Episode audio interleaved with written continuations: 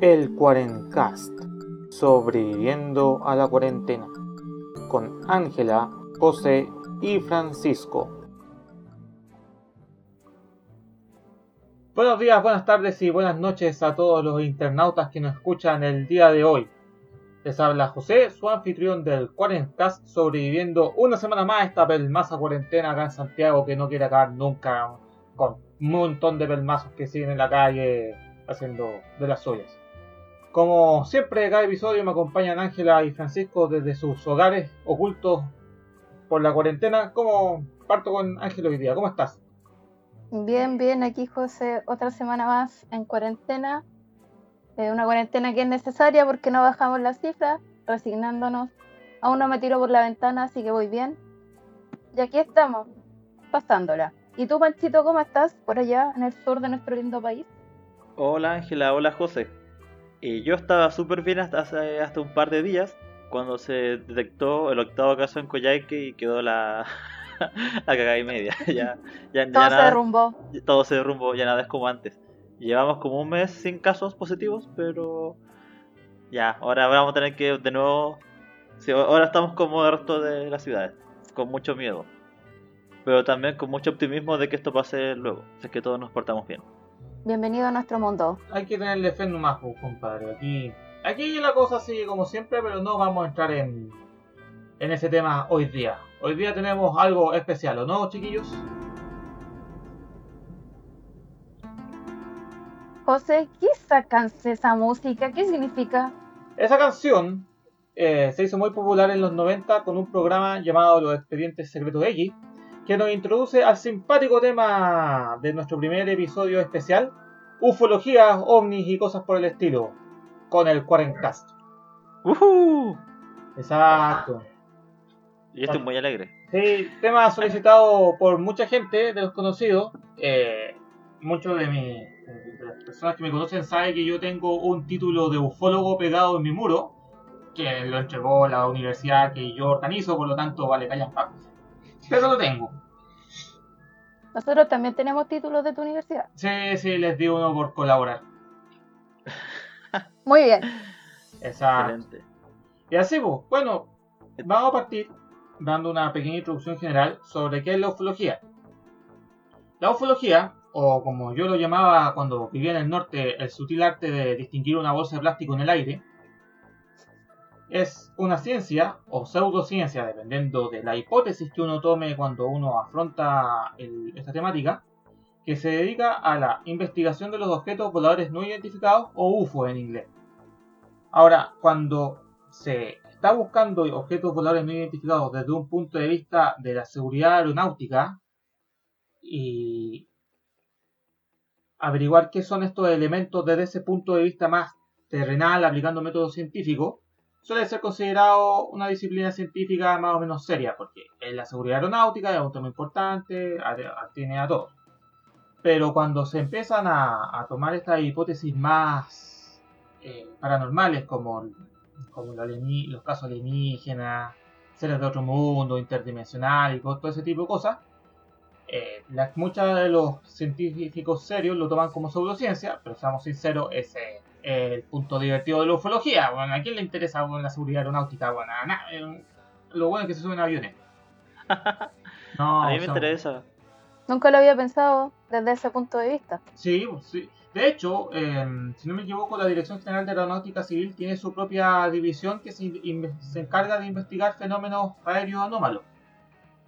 Y ellos, de, de cada 100 casos que investigarán, te, te puedo apostar que 97 a 98 tienen una explicación hiperterrenal e hiper básica, como una bolsa de plástico en el aire, efecto óptico en las cámaras, eh, un satélite que se cruzó, ese tipo de cosas. Pero siempre queda uno o dos casos que no tienen explicación y quedan como objetos voladores no identificados. Wow. También ahora con el tema de los drones se pueden dirían confundir con un ovni. Sí, el tema de los drones ahora, o cualquier uno, a veces con un dron al que le llegue la luz solar y empieza a generar destellos, uno a cierta distancia puede ver destellos y dice, ah, mira todo un ovni. Y en realidad es un dron. Oigan, chiquillos, ¿Y cómo llegamos a este tema? Porque es la, es la definición. Ah, ya, no, pero ¿cómo llegamos al tema especial de los ovnis? La verdad, ya, tira tú. Eh, mira, todo esto partió porque eh, salió una, una noticia hace un par de semanas que pasó más o menos colada dentro de toda la pandemia del coronavirus, que el Pentágono eh, hizo pública unas grabaciones que estaban filtradas hace mucho tiempo, pero el Pentágono les dio como el visado de que efectivamente habían salido desde, desde ahí, que se muestran tres videos eh, donde aparecen objetos voladores no identificados. Que, y esos videos fueron grabados por pilotos estadounidenses. Así que está en internet dando vuelta a esos videos. Y eso no. El, todo el público que escucha el Quarencast dijo: Oye, tienen que hablar de esto, chiquillos. Y como José es un experto en ufología, decidimos hacer este episodio especial para contarles a todo el mundo de qué trata este, este tema tan interesante y tan misterioso. Dando una introducción general a la ufología, no vamos a entrar en, en materias más densas y tantas teorías conspiranoicas divertidas, pero. pero divertidas. Una primera aproximación le podríamos decir. Claro, una aproximación, una introducción, introducción a la ufología. Con, con el Quarencast. Exacto. Oye, chiquillos, y bueno, estos videos que, que dieron origen a este capítulo especial fueron grabados en Estados Unidos. Pero ustedes conocen algún caso acá en Chile de, avistamientos de ovnis u otro tipo de si- situaciones particulares? Bueno, en Chile es un punto caliente en caso ovni y ocurren un montón y hay un montón de anécdotas. Yo sé que la Angie se dio el trabajo de preparar uno de los casos más importantes que ha tenido mayor trascendencia. Inclusive el mismo JJ Benítez estuvo investigando o intentando contactar a los implicados en este caso, que es un histórico de la ufología nacional e inclusive global. Claro, José. Es un, un caso que, como decía José, eh, reconocido a nivel internacional. Ufólogos que toman este tema con bastante importancia han viajado a Chile tratando de buscar más información. Y no sé si habrán escuchado hablar del famoso Cabo Valdés alguna vez. No, yo primera vez que escucho este, este caso. Bueno, Panchito, como te voy a narrar la historia del José, lo más probable es que la conozcas, esto es nuevo para ti, te voy a contar esta linda historia que se remonta al año 1977, cuando nuestro querido país estaba en dictadura, para que nos contextualicemos. Bueno, el famoso cabo Valdés, se llama Armando Valdés, era un simpático militar que tenía como misión estar en el norte de Chile cuidando a las cabezas de ganado, específicamente los caballos, en la zona fronteriza de Chile en Putre. ¿Ya? En esta zona, eh, específicamente en un lugar que se llama Pampa Yuscuma, eh, los soldados se dedicaban a cuidar a estos caballos, ya sea de los cuatreros o de algún robo por parte de algún país vecino. Eh, aparte de eso, hacían guardias para ver el tema de que no hubiesen eh, pasos que no correspondían o pasos ilegales de personas de nuestros países vecinos. bueno, como les decía, este cabo estaba a cargo de un destacamento de caballería y la idea era proteger a estos caballos del frío, por lo tanto lo tenían como en una especie de galpón. Entre paréntesis, este este, perdón, a este cabo no le correspondía estar en turno ese día, pero por cosas de la vida lo llamaron para que hiciera la guardia de noche. Todo iba normal, una noche cualquiera. Nuestro querido Cabo Valdés se afeitó, se ordenó para estar bajo los estándares que la milicia le solicitaba y junto a siete conscriptos se dispusieron durante la noche del 25 de abril de 1975 a dar inicio a su guardia.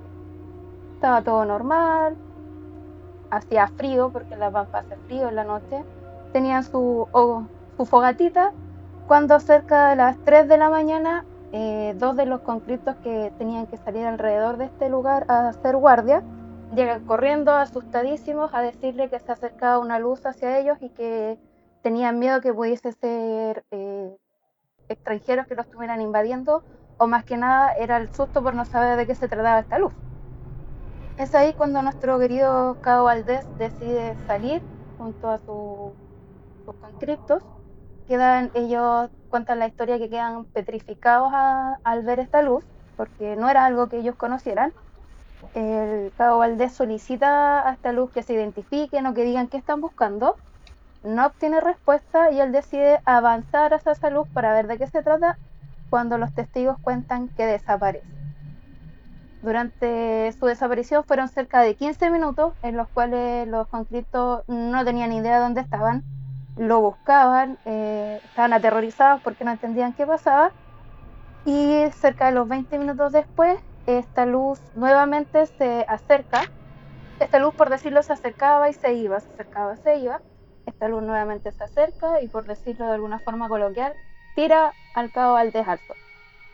Los conscriptos parten corriendo a ver qué le pasa. El cabo Valdés estaba completamente desorientado. Y lo que más le, les llamaba la atención es que cuando lo vieron tenía una barba que le había crecido bastante, como si hubieran pasado muchos días y se fijaron que el reloj de él estaba adelantado en cinco días. Todos quedaron, ¿qué? ¿Pero cómo? Si, ¿Cómo no? ¿En qué espacio-tiempo tiempo pasó esto? Y lo que más le llamaba la atención es que el cabo Valdés no recordaba nada ni sabía lo que le había pasado. Y lo característico de esto es que es primera vez la historia del ejército que salieron a declarar que lo que había sucedido era cierto a través de un comunicado. Generalmente el ejército no, es, bastante hermético con estas cosas, pero en esta situación salió dando a conocer que todos los hechos que se narraban eran ciertos. Incluso uno de los diarios de nuestro país que se caracteriza por su seriedad, que es el Mercurio, en su portada los días después también contaba esta historia. Y como por qué es tan importante dentro de uno de los centros que estudian los ovnis, que queda en Roma, ellos lo califican como el caso de abducción más importante de la que haya registro y aparte porque sucedió en frente de otras personas que todos coinciden en el mismo relato. Así que, como nos contaba José, eh, fue súper relevante para la historia de la ufología porque no habían disonancias en los relatos eh, había lo que se conoce como el tiempo perdido, que es como lo caracterizan como parte de los temas de la abducción. Y hasta el día de hoy este cabo eh, se ha negado a hablar del tema. Eh, bueno, ahora esta persona ya se mantuvo durante el ejército durante el tiempo que correspondía. Posteriormente se acogió a retiro a los 30 años, si no me equivoco. Y ahora él es un pastor evangélico reconocido en el sur y de las pocas declaraciones que él ha vuelto a dar, las da desde el punto de vista de su creencia y cree que fue más que nada algo más que eh, demoníaco más que ufológico. Y bueno, hay hartas teorías. Eh, la típica es que efectivamente sea un, un tema de abducción, que haya un extraterrestre metido en esto. Y los más escépticos dicen que esto fue un montaje de, por parte de la dictadura para desviar el foco de lo que estaba pasando en el país. Así que queda la, la duda. Cada uno sabrá. Lo que tú planteas ahí es la, explicación oficial, que, que ese es el caso, que es que los ejércitos, los gringos son expertos en esto, en ocupar, en usar, usan la ufología o pseudociencia para desviar la atención. Se ha hablado mucho de que lo que le pasó al, caso, al cabo Valdés fue en realidad que se topó con un helicóptero o una aeronave espía que andaba dando vueltas por ahí, sobre todo gringa, con base, una nave gringa con base chilena que andaba espiando el Perú. Y ahí fue como que de ahí lo silenciaron y para que no saliera al, público que estamos hablando de que estábamos ayudando al espionaje en Latinoamérica, se inventó la historia del, del ovni. Claro, se dice que, incluso fue como una broma que le quisieron hacer a los militares chilenos para asustarlos dentro de esto. Qué, simpática broma. Sí. Y finalmente, tema, tema no menor. Eh, lo, importante es saber que los militares normalmente siempre están haciendo estas medidas y, y las naciones que buscan ocultar información se aprovechan de esta temática ovni para ocultar ciertas medidas. Los gringos, como les contaba hace un momentito atrás, los gringos eran expertos en esto. Por ejemplo, los viejos aviones espía eh, pintaban los fuselajes de... O sea, no pintaban los fuselajes, los dejaban de color de, aluminio, aluminio plateado, y salían a volar los aviones espías sin pintar, y los ponían a volar contra la dirección del sol. Entonces eso significaba que de, destellaban tanto que todo, que todo avión, toda persona, cualquier cosa que viese el avión espía iba a ver destellos de luz. Por lo tanto, iba a creer que era un ovni. O sea, aparecían los reportes de ovni. Eso es muy, muy típico en el área 51. La, gente cree que en el área 51 están escondidos los alienígenas, inclusive intentaron invadirla, y eso es mentira. En el área 51 es solo un, área de experimentación eh, de aviones de alta tecnología y por eso aparecían tantos aviones extraños y tantos tantos objetos voladores no, identificados allí porque eran aviones que estaban, que estaban diseñados para confundir a, las personas. Oye José, de, lo que tú dijiste anteriormente de que Chile era uno de estos lugares calientes, yo he escuchado siempre de que en el Elqui también hay mucho, mucho avistamiento de cosas eh, del otro mundo. Hay más lugares así, ¿cierto? Que hay muchos puntos en Chile. A ver, en el norte, que es conocido de gran parte del desierto de Atacama, se dice que inclusive eh, cerca de entre Iquique y Tocopilla hay una especie de área 51 chilena por allí. Eh, está el Valle del Elqui también como punto caliente. dicen que el sector alto del Valle del Maipo también es punto caliente. Está el enladrillado, que es parte del del Parque Nacional Lactos del Iscay, que dicen que es una pista de aterrizaje de ovnis. En el sur, todo lo que es eh, los fiordos, en Aysén y por, donde tú vives, Pancho, también se habla mucho de ovni. Ahí también está la famosa isla Friendship. También está el Triángulo de Tierra del Fuego. Por ahí hay varios lugares donde, donde aquí en Chile se se rumora que hay, que, que hay ovni y ese tipo de cosas. Y de hecho también Dani preparó, investigó sobre la isla Friendship. Así Es, es una isla que tiene bastante misticidad y, y misterio. Se supone que es una isla que está en los archipiélagos que están en Chiloé. Eh, todo esto partió en la década de los 80, cuando un grupo de radioaficionados empezó a tener contacto con esta isla. Bueno, estas personas son gente que tiene tiempo y que empiezan a hablarle a otros radioaficionados y entre ellos se colaron unas personas que se identificaban ser del sur de Chile que vivían en una isla que se llamaba Frienchi. La característica de estas personas es que cuando hablaban parecía que estuviera hablando un gringo, como con ese acento raro que tienen cuando hablan en español uno de los contactados por los habitantes de esta isla es un personaje que se llama Octavio Ortiz, que supuestamente hasta el día de hoy mantiene contacto con ellos. Y lo que les llamaba la atención es que dentro de sus contactos hubieron ocasiones en que ellos le dieron a conocer hechos que iban a pasar en un futuro. Por ejemplo, cuando el transbordador Challenger explotó, Supuestamente ellos 72 horas antes le estaban contando lo que iba a pasar. Y otra de las cosas que los asustaba y les llamaba mucho la atención y los atraía a seguir con este contacto es que en 1985 ellos les empezaron a decir que dirigieran sus miradas hacia el cielo, hacia la cordillera, iban a ver evidencia de ellos y supuestamente hubo avistamiento de objetos voladores no identificados y mientras tenían esta comunicación ellos le iban eh, anticipando los movimientos de la nave. Y otra de las cosas que, ¿por qué llama tanto la atención esto y como que la gente se obsesiona por tratar de encontrarlo? Es que supuestamente los habitantes de esta isla eh, no son, ellos se identifican como humanos, pero no del mismo nivel que nosotros. Y tienen la característica, ellos se identifican de ser científicos y curanderos como que buscan el conocimiento y buscan curar a las personas.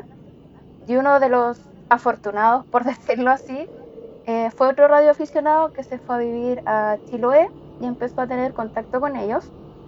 Pero esta persona era un fumador empedernido y estaba con un cáncer pulmonar ya terminal. estaba listo Estaba listo, estaba pedido. Estaba pedido. Estaba pedido. Y bueno, esto, los habitantes de esta isla se pusieron en contacto con él, le dijeron que lo iban a ir a buscar a, un puerto, que, lo iba, que iba a llegar un barco que es como súper conocido y místico, que es, que es como una analogía de lo que es el Caleuche, pero se llama el Mitilus II. supuestamente eh, lo hicieron abordar a este barco y lo llevaron a, a esta isla. Este caballero cuenta que cuando se encontró con estas personas eran, tenían características nórdicas.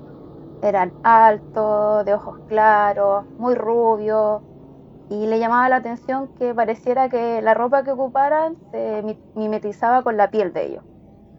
Bueno, supuestamente lo llevaron a esta isla y todo estaba como bajo tierra, como que tenían una especie de ciudadela bajo tierra y ellos le decían que lo iban a curar, pero a cambio necesitaban parte de su material genético como para avanzar con su investigación. ¿Y, qué parte de ma- material genético le pidieron a cambio?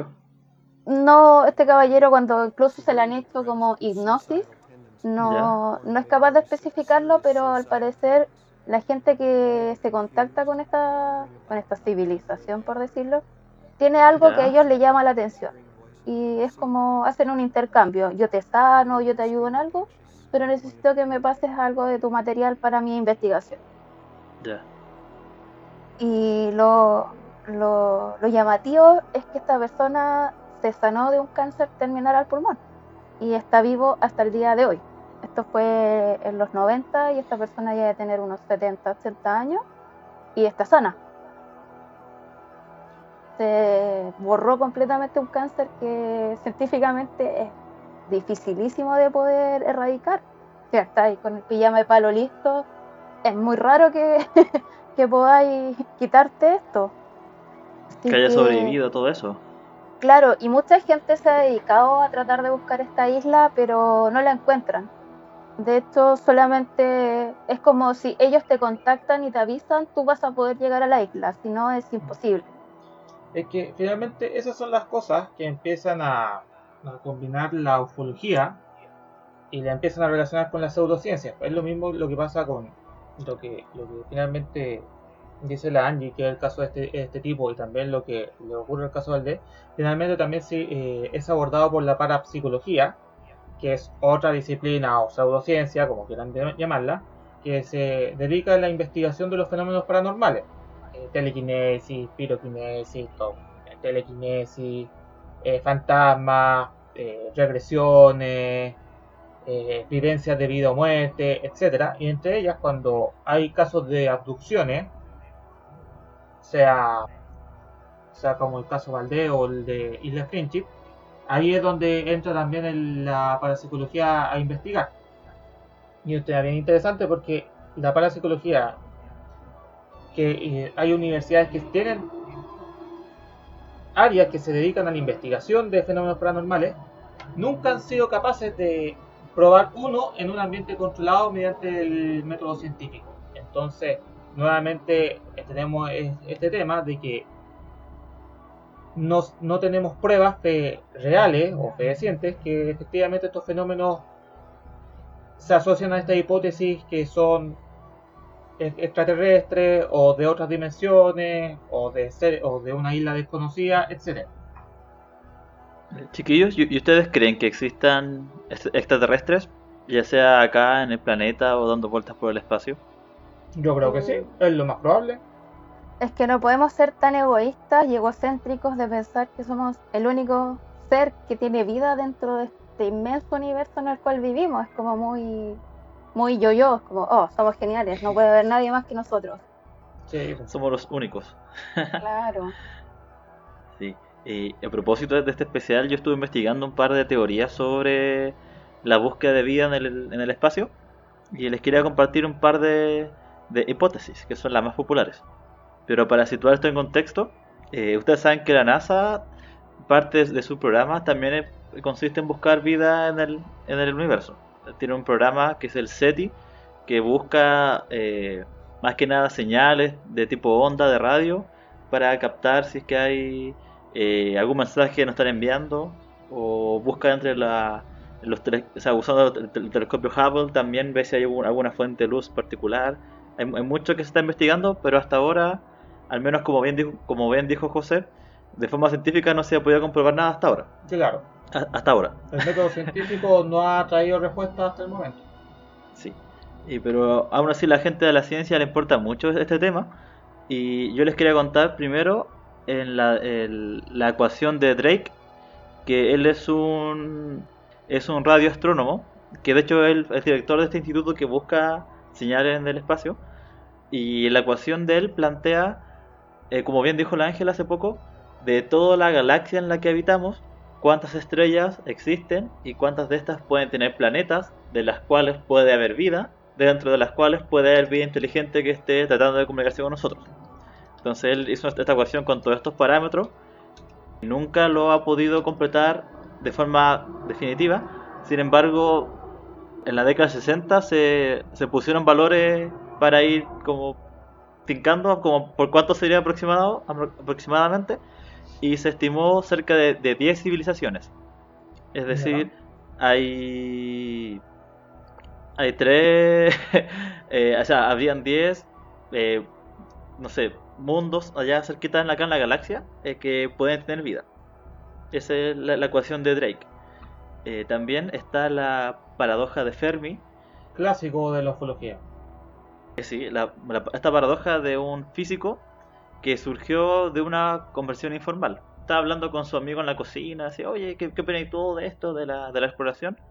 Y él dijo, eh, si, si pensamos que el mundo es tan grande, tan vasto, y está lleno de galaxias, y millones de estrellas, y millones de planetas, sería muy probable que haya vida allá afuera. Sin embargo, hasta ahora no hemos encontrado nada. Entonces, una de estas dos premisas debe ser falsa. Es decir, o no está lleno de vida, o la, la vida, o sea, o la vida no la, no la hemos encontrado aún. Esa paradoja aún no tiene respuesta. Y a la fecha el proyecto SETI tiene más de 50 años de búsqueda y no ha encontrado nada hasta el día de hoy. Ese es el, es el problema. Y, y han surgido muchas teorías para explicar por qué pasa esto de que ya, pues el universo es tan grande, ¿cómo no hemos encontrado a nadie todavía eh, en el mundo? Es como la metáfora de que estoy solito y en todo el mundo no hay nadie para mí. algo, parecido dice. Entonces la primera teoría que yo les quería contar se llama la Tierra única, la teoría de la Tierra única, que me hace un poco sentido porque dice que los planetas como la Tierra son extremadamente raros y la evolución de vida dentro de estos planetas es aún más, más improbable. Porque ustedes se acuerdan de ese cuento de la infancia de Ricito- Ricitos de Oro, Sí, clásico. que era esa niña que se metía a la casa de los ositos y primero iba a la sopa y decía, uy, esta está muy caliente, esta está muy fría. Ella, después iba a la tercera sopa y esa era la sopa ideal para ella. Sí. Después iba a la cama de los ositos Y y una cama era muy grande, otra era muy chica y esa era la mediana. Eh, la vida se parece un poco a, esta, a este cuento, porque requiere condiciones muy exactas. Por ejemplo, si la Tierra estuviera más cerca del Sol, sería muy caliente para eh, sostener vida.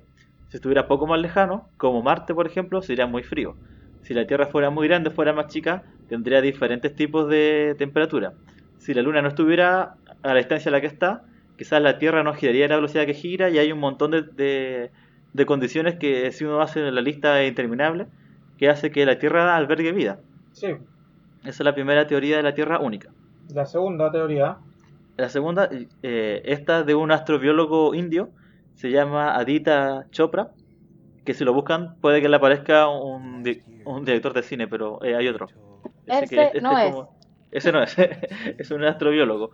Y él este, tiene una teoría que me hace mucho sentido, que se llama el cuello de botella gallano, o de Gaia, como de la madre tierra, que dice que la vida emerge en general, pero la civilización no progresa lo suficientemente rápido para evitar que su mundo se destruya. Por ejemplo, lo que pasa ahora en la Tierra. po. Nosotros en teoría estamos evolucionando, pero al mismo tiempo estamos contaminando, estamos provocando efecto invernadero, estamos alterando el ecosistema, entonces nuestro mismo desarrollo eh, genera condiciones que impiden que esto que este mundo sea habitable en el futuro. ¿Y la Entonces, esa teoría no, hay muchas más, pero les quiero contar la- las do- dos últimas. Eh, una que se llama eh, El Gran Filtro. El Gran Filtro. Que esta es de un filósofo que trabaja en la U de Oxford, el señor Nick Bostrom, que plantea de que mirando lo que ha pasado acá en la Tierra, eh, han ocurrido más de cinco extinciones masivas, siendo la última la de los dinosaurios. Y aún así la vida ha ido prosperando. Entonces plantea, ¿qué pasa si también en los otros mundos cercanos eh, ha surgido vida y le golpeó un asteroide, eh, tuvo una era del hielo gigantesca o le explotó una estrella cercana y todo desapareció? De hecho, él plantea de que en la búsqueda de que la búsqueda de vida que se hace actualmente en Marte con estos robots, con los rovers, Sí. él dice ojalá que no se encuentre nada. Porque si se encuentra algo, quiere decir que hubo vida y que se destruyó por alguna razón. Y que eso nos podría pasar a nosotros. Y pasamos a la última. Eh, sí. Y la última, que es la que me hace más sentido a mí, de todas, es que plantea que el universo es tan gigante que la distancia se demora mucho tiempo en recorrer y que aún así, aunque exploremos tanto, nunca vamos a alcanzar a, a comunicarnos. Es decir, estamos todos tan separados unos de otros que se requieren milenios para que una señal de onda viaje hasta el otro lugar y se pueda decodificar. Claro. Yo creo que es- esa, esa para mí es la que más me hace sentido. Por ejemplo, acá en el sistema solar nosotros hemos apenas explorado hasta Júpiter, el, o sea, Júpiter, Saturno y Neptuno. Más allá no, no conocemos. Eh, sí, llegamos a Plutón con una última sonda. Sí, que ya no es planeta. Pero también Sí. tenemos, nos falta un montón por explorar. Entonces yo creo que quizás hayan cosas más allá con vida. Sí, pues. De- es un tema bien interesante al respecto sobre el tema de la vida. Porque finalmente también está la hipótesis de que nosotros estamos buscando vida como, como está en la Tierra, que es basada en carbono. Pero en una de esas quizás la vida no está basada en carbono. Claro, pueden que existan otras formas de vida y estamos restringiendo y sesgando nuestra búsqueda a seres parecidos a nosotros. Claro.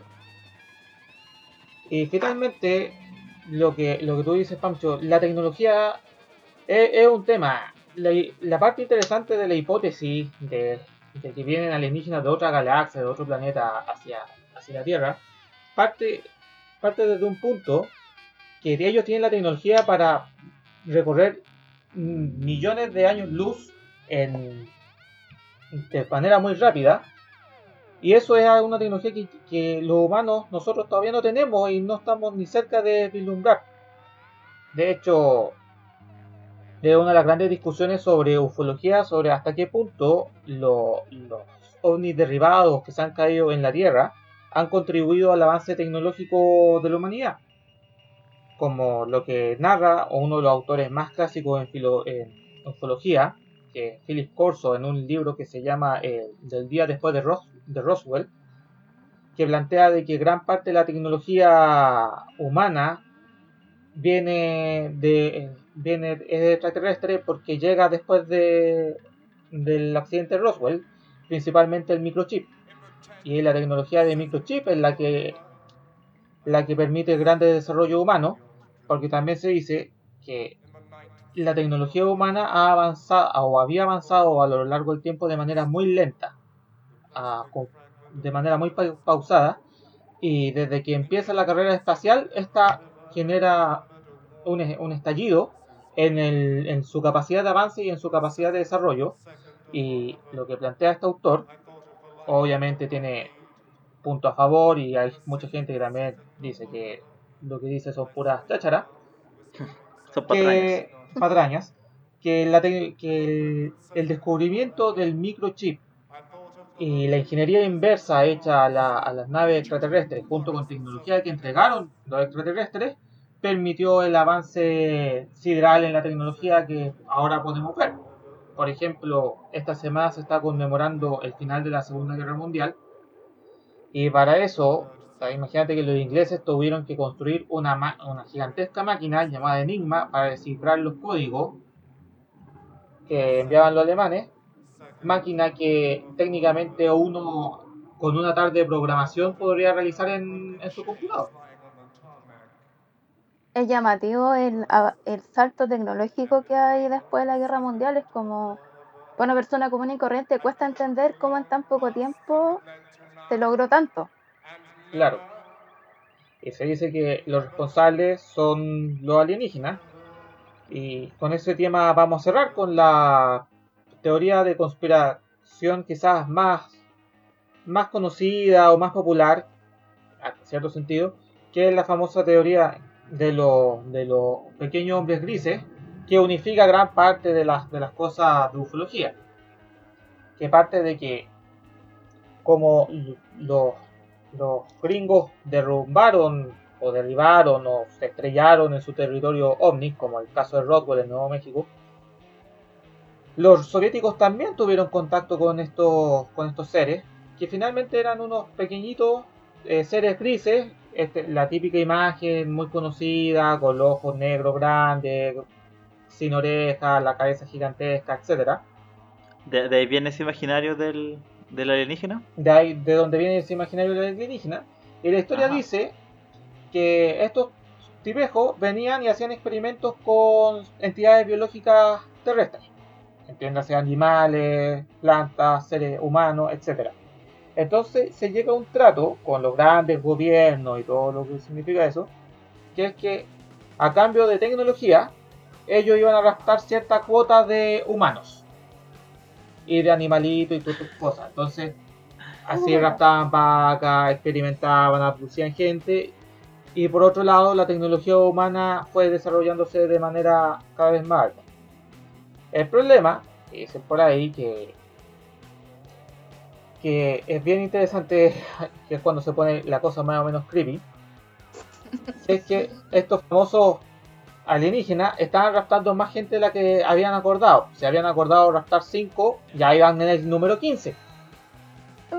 Entonces, claro, los gobiernos de, los grandes gobiernos, la Unión Soviética, los gringos van y, les conversan a estos tu viejos, le dicen, oye, vos compadre, no que habíamos acordado tanto, y estos le dijeron, oye, puta, bueno, ¿quién venía aquí tú, maldito chipamogli, mono, mono lampiño, si no eres, con suerte eres capaz de llegar a tu, a tu satélite natural y me venía a huevear a mí, chanda, weón. Entonces, dicen que, que una pelea secreta que finalmente termina sacando a los pequeños alienígenas grises, y esto también se ve fortalecido con el tema de que también están los famosos alienígenas nórdicos, que se dicen que son los buenos en este asunto, que son los que, por ejemplo, los que están en Isla Friendship, se le, dice el tipo nórdico, que son los que han venido a la Tierra, pero de una manera de hacer una especie de guía espiritual, una especie de, de guía y de compartir conocimiento cuando la sociedad humana esté preparada para realizar aquello. Como el santo cuántico, místico. Claro, entonces, pero eso ya, ya es, un, es un énfasis un poco más filosófico y más espiritual. Recordemos que el History Channel tiene toda una línea que parte desde, desde, desde los libros de Ernest de, de, de von Daniken, las carrozas de los dioses, donde puta ha partido todo el show del History, que es que los alienígenas en realidad vinieron desde mucho antes y que siempre han estado con nosotros. Oye, ¿en qué momento. ¿En qué momento pasó e-, esa deformación del History Channel? Yo me acuerdo que lo veía cuando era niño y era súper educativo. Y lo que más realzaba era de que la humanidad va avanzando con, su desarrollo. Pues decir, los mismos seres humanos son los que hacen todo esto. Eh, estas grandes obras de, no sé, pues las pirámides que hasta el día de hoy están en pie, un montón de, de desarrollos tecnológicos y culturales. Y llega como esta nueva versión editorial que, ante la incapacidad de explicar cómo se llegó a eso, dice alienígenas. como un relleno. Cosas, cosas curiosas.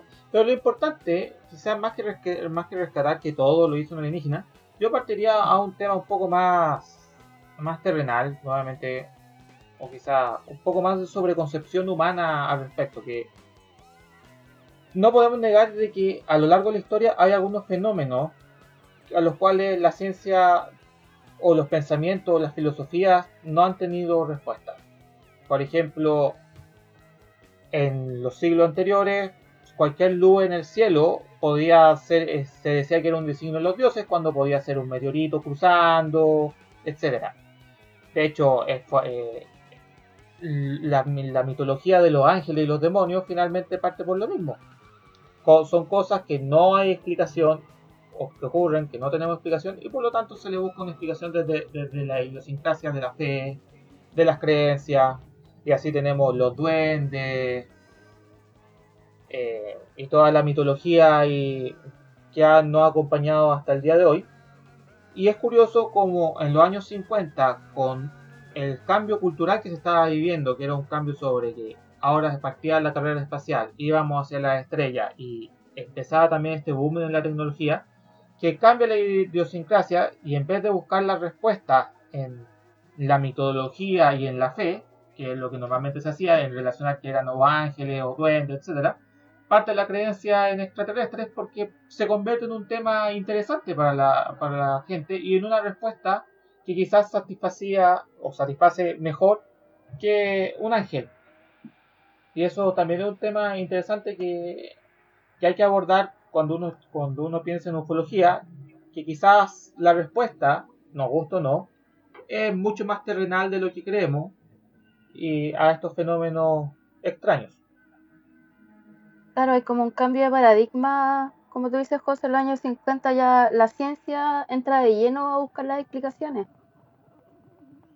Igual a mí en lo personal me llama la atención eso, eh, estoy súper a favor de la ciencia, encuentro que es súper bueno el desarrollo, pero también eh, hasta qué punto de repente nos podemos cegar en dejar en toda la ciencia y cerramos esa ventanita a las cosas que de verdad no tienen explicaciones. Sí, También de repente es bueno dejar como un margen de error, por decirlo, a, a aceptar que tal vez hay cosas que no están dentro de, de lo que podemos explicar. Claro, lo que se plantea en la parapsicología. Hay cosas que no se pueden explicar eh, con el método científico tradicional. Por más, eh, a ver, estoy, te estoy diciendo, en parapsicología se han hecho eh, experimentos muy serios en probar cosas como la telequinesis, eh, lectura de mente, los medium, y han sido esfuerzos muy serios. Y, y finalmente, a pesar de que se ha impl- implementado con todo ese método científico, no ha funcionado, no, no se dan los esos resultados, pero quizás eso no quiere decir que, Que no exista. que, que no exista, sino que quizás no tenemos las herramientas para generar la respuesta a esa pregunta. Y lo mismo puede pasar con la hipótesis más divertida en el tema ufológico, como, como el- es- siempre es importante analizarlo desde esta perspectiva de que la mayoría de los casos de ovni finalmente son, son resueltos como fenómenos terrestres comunes y corrientes. ¿Cuántas bolsas de, de plástico yo me topé en el norte, weón? O sea, y, oh, qué bonito un ovni, weón, y la weá era una bolsa del jumbo, weón. Pero también de cuando en cuando te llegaban las cosas, te, te llegaban casos locos como el chupacabra o algunas luces estáticas en el cielo que tú decías, ya sabéis que esto no es la bolsa de plástico de todos los días. Tiene que ver con la necesidad también del humano de tener algo místico o algo fuera de lo común dentro de su imaginario. Sí.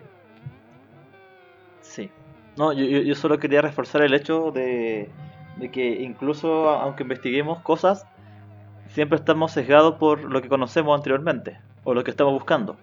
Y de hecho se plantea en, en este grupo que busca señales en el universo, eh, si es que encontramos señales de extraterrestres, ¿cómo lo sabríamos? ¿Cómo sabemos lo que no sabemos? sí, ¿Cómo lo in- interpretaremos? Tenemos esa, ese sesgo, es decir, no sabemos lo que estamos buscando, no sabemos lo que va a ser, y, y de hecho está el antecedente, cuando hace un siglo los científicos encontraron que en la Antártida había poco ozono en la atmósfera, no les llamó mucha atención, hasta que después descubrieron que era un hoyo en la capa de ozono. Eh, Y que nos afectaba. puede que, y que nos afectaba. Entonces, me imagino que debe ser algo parecido, de que estamos buscando cosas y estamos limitados por lo que conocemos y las cosas que desconocemos no pasan de largo. sí. Esa es mi, mi última reflexión. Perfecto. Así, con este, estas reflexiones finales, damos cierre a nuestro primer especial de ovnis. Yo creo que primero porque igual quedan muchos temas en el tintero y muchas cosas bastante simpáticas que quedan ahí que se pueden mencionar. Pero eso será para un par de semanas de cuarentena más. Cuando estemos más locos. Sí, sí, cuando ya cuando ya el, el vendedor de fruta ya, ya me haya aburrido completamente. Bueno, eh, eh, podemos pedir a la gente que nos está escuchando que nos comente en redes sociales de qué historia de ellos conocen sobre alienígenas y ovnis, Claro. Su experiencia. su experiencia. Así que así, bo. recuerden seguir al Cuarencast por todas las redes sociales, Instagram, Twitter. También nos pueden encontrar en algunas publicaciones guachas por Facebook. Eh, todo lo que nos escriben lo leemos. Siempre estamos publicando contenido. Ahora estamos intentando publicar contenido con un poco más de frecuencia. Hacemos el esfuerzo. Y así, pues cabros, como siempre, cuídense, no salgan de su casa, lávense las manos. Y si ven una luz extraña en el cielo, primero pregúntese qué puede ser antes de decir que un ovni es esconderse bajo la mesa, por favor, no, no quede como pelmazo. Un ovni, un ovni. Claro, palabra de cierre, chiquillos. Bueno, repetir lo que venimos diciendo desde un principio, por favor, quédense en casa, no salgan a menos que sea netamente necesario. Ya estamos en la semana en que vamos subiendo, nos acercamos al pic, esperemos que llegue luego y podamos retomar en un tiempo más a la normalidad. Pero por mientras, cuídense, como dice José, lávense las manos, ocupen mascarillas. Y si ven algo en el cielo, antes de esconderse y, y después de pensar que es una bolsa, grábenlo. Así podemos, así podemos decir, Pelmazo es un dron, o sí, tienes razón, es un ovni. Es un detalle muy importante que inclusive con- considerando que todas las personas tienen un celular con cámaras de muy buena definición en su, en su bolsillo, los videos de alienígenas de ovnis siguen siendo como el pico. De muy mala calidad. Sí, sí, eso, eso, hay cosas que no cambian.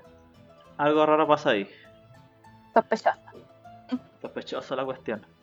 Panchito, ¿alguna palabra a nuestros auditores?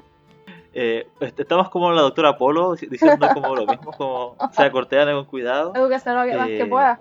Sí. El- la, la gente que nos escucha, me imagino que ya tiene esto muy interiorizado. Y pidámosle que difundan este mensaje a más gente. Todos tenemos algún tío, algún primo que, que sea un poco más porfiado, que dice, no, esto no es tan grave. y sí es grave. Así que hagamos como el apostolado de que más gente le llegue este mensaje de que por favor cuidémonos entre todos. Y sobre todo que comparta el podcast. Eh, y también eso. Y no esperemos que, que llegue a nosotros para recién tomar conciencia, chicos. Exacto. Eso cabros, ahora sí que sí, nos vamos. Chao, chao. Chao. Chao, chiquillos, un abrazo. Chao.